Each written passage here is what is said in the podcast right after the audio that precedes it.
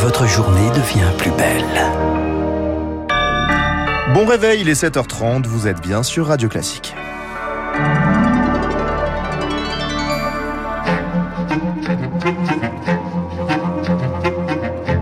La matinale de Radio Classique avec Gaël Giordana. Charles Bonner à la une ce matin, on recherche de la fraîcheur. La fournaise se déplace à l'est des températures qui frôlent, voire dépassent les 40 degrés du centre au nord et à l'est du pays. En ville, difficile de se rafraîchir, les îlots de fraîcheur sont rares. Alors quand on en trouve un, on s'y presse. C'est le cas du jardin d'acclimatation dans le 16e arrondissement de Paris. Le reportage sur place d'Azaïs Perronin. Louise, 5 ans, n'a pas pensé à prendre son maillot de bain, mais elle a quand même osé mettre les pieds dans l'eau. L'eau, elle est froide Bah oui, mais ça fait du bien là, comme ça au moins t'es sûr que t'as pas chaud. Hein Avec sa maman Delia, elles sont venues de Madagascar en vacances, alors il fallait bien trouver des activités adaptées. Parce que notre séjour à Paris tombait en plein milieu de la canicule et que donc je savais qu'au jardin d'acclimatation il y avait des jeux d'eau. Venue de moins loin de la banlieue parisienne, Loubna aussi a emmené ses enfants qu'elle ne voulait pas laisser à l'appartement. Et ça chauffe, hein, mon appartement. 40 degrés, euh, c'est pas possible. Il y a que l'eau en fait. Il faut quelque chose avec de l'eau. De la fraîcheur, une nouvelle demande des visiteurs que le parc avait pressenti dès 2018 lors de sa rénovation. C'est ce qu'explique son directeur Jean-Marc Jamais. C'est à ce moment-là qu'on a décidé que probablement les années venant devant être plus chaudes, il fallait que le jardin soit plus frais. On a voulu un certain nombre de choses. D'abord replanter énormément d'arbres, ensuite désimperméabiliser et puis ensuite mettre de l'eau partout. Ça veut dire plus d'îlots de fraîcheur, ça veut dire moins de renvoi de bitume qui renvoie la chaleur, moins de zones entièrement au soleil et c'est ça qui a changé les choses. Jean-Marc Jamais y voit un défi pour le secteur du tourisme, savoir s'adapter aux enjeux du dérèglement climatique. En attendant d'avoir trouvé comment s'adapter, il faut se protéger. Prudence avec ces fortes chaleurs, le corps souffre. Marcel Garrigou-Grandchamp est médecin généraliste. Je crois que le meilleur signe d'alerte chez la personne âgée, c'est quand même la baisse de la vigilance. Hein. Les gens sont moins réactifs, euh, vont moins parler, vont avoir l'impression d'être somnolents, de moins réagir quand on les stimule. Ça peut aller d'ailleurs jusqu'à la convulsion, hein. mais également la sensation de soif si long, les lèvres sèches, euh, la peau qui garde le pli. Euh. Chez les jeunes enfants, c'est un petit peu la même chose. Ils sont apathiques, l'enfant risque de moins téter, paradoxalement, voire de vomir, d'avoir des vomissements. Il faut être raisonnable, hein, il ne faut pas trop sortir les enfants par ces très fortes chaleurs. Hein. Pas hésiter à la maison également à les découvrir, à les humidifier légèrement. Il faut être préventif. Conseil médical recueilli par Anna Huot. 70 départements sont en vigilance orange canicule. Aujourd'hui, en Espagne, deux personnes sont décédées de coups de chaud. Une deuxième vendredi après-midi, un employé d'un entrepôt. Son corps était à près de 43 degrés quand les secours sont arrivés. Une chaleur qui favorise les incendies. Deux feux sont toujours en cours en Gironde, le plus important près de l'Andiras. 12 000 hectares brûlés, 2400 habitants ont dû quitter leur domicile. Hier, les élus ont sillonné la commune pour apporter de l'aide à la sécurité civile et aux gendarmes. Lynn Baraduc est adjointe au maire de l'Andiras.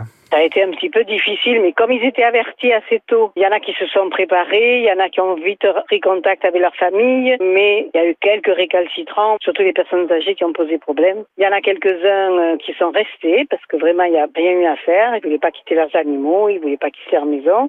On leur a donné quelques conseils pour euh, qu'ils se préservent bien. Euh, on, on craint surtout pour les fumées, puis bon, la protection civile sait que ces personnes sont chez elles, ils vont passer les voir. Mais dans l'ensemble, je trouve que ça s'est bien passé. La thèse criminelle semble bien privilégiée pour cet incendie de l'Andiras. Un homme est en garde à vue, soupçonné d'avoir participé au déclenchement du feu.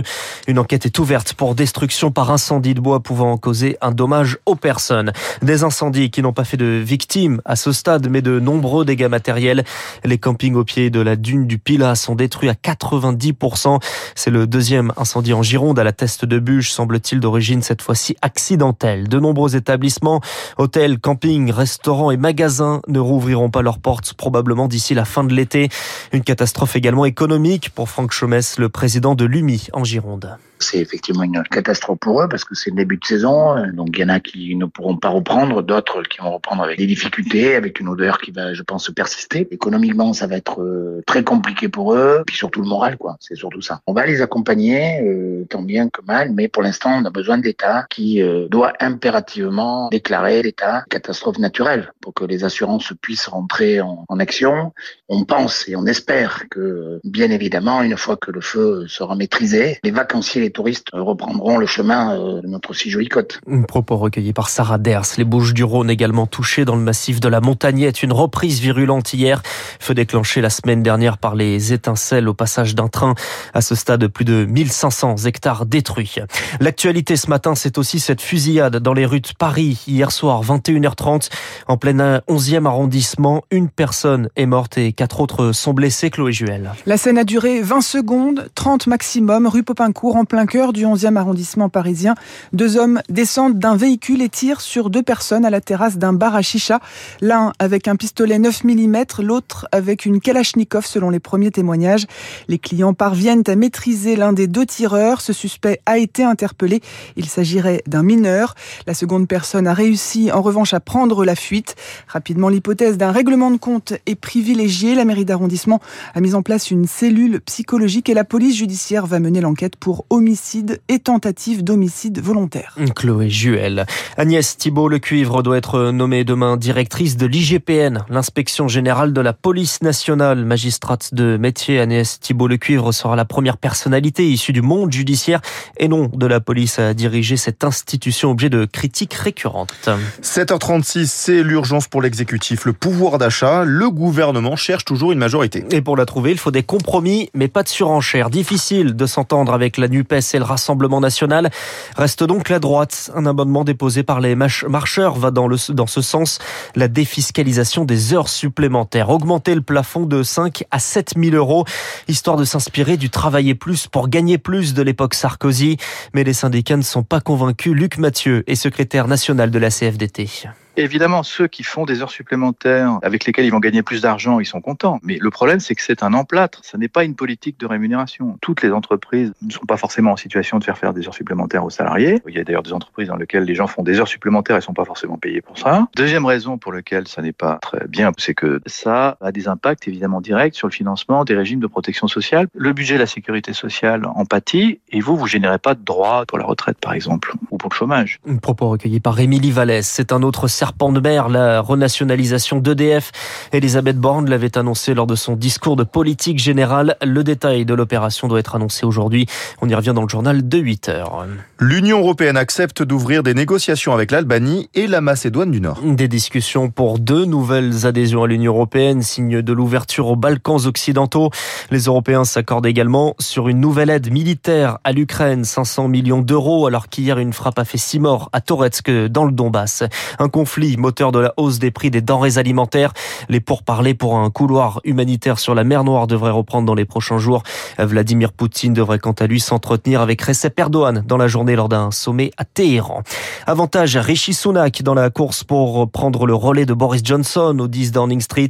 L'ancien ministre des Finances britannique conforte son avance dans le scrutin interne des conservateurs. Le débat prévu ce soir à la télévision entre les candidats est annulé. Un mot de sport avec le Tour de France qui reprend. 178 km aujourd'hui entre Carcassonne et Foix. Les coureurs étaient en repos hier. La course aujourd'hui sous des températures tout de même élevées à plus de 30 degrés et 4 cols à franchir. Bon courage, merci Charles Bonner. Prochain journal à 8h. Il est 7h39 sur Radio Classique. Régis Le Sommier pour parler de mystérieux ossements retrouvés à Waterloo, mais aussi Alexis Karklins Marché pour évoquer la crise du modèle allemand. Ce sont nos spécialistes dans quelques secondes.